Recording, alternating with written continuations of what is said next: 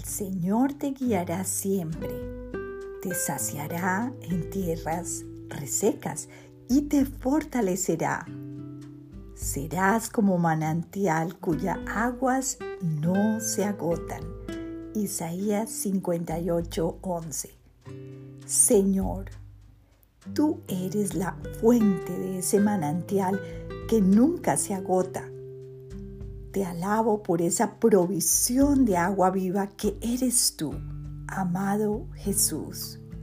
Tras recibir todo lo demás en este mundo, volveré a sentir sed, pero contigo mi alma siempre se sacia. Te amo, Señor. Te ruego me sigas guiando hoy en cada paso sigue saciando la sed espiritual ocasionada por mis sequedades interiores y fortalece mi pensamiento y mi voluntad.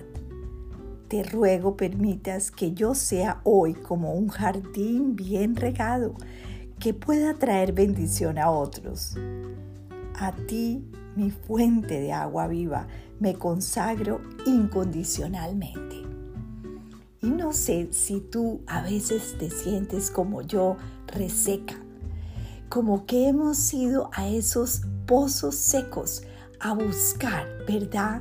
Cómo llenar en esta vida nuestro corazón, cómo sentirnos eh, plenos en este mundo. Y hay cosas que nos producen felicidad y está muy bien, pero sabemos que al final el único que va a llenar tu corazón y el mío de esa resequedad espiritual es una relación personal con el Señor Jesucristo.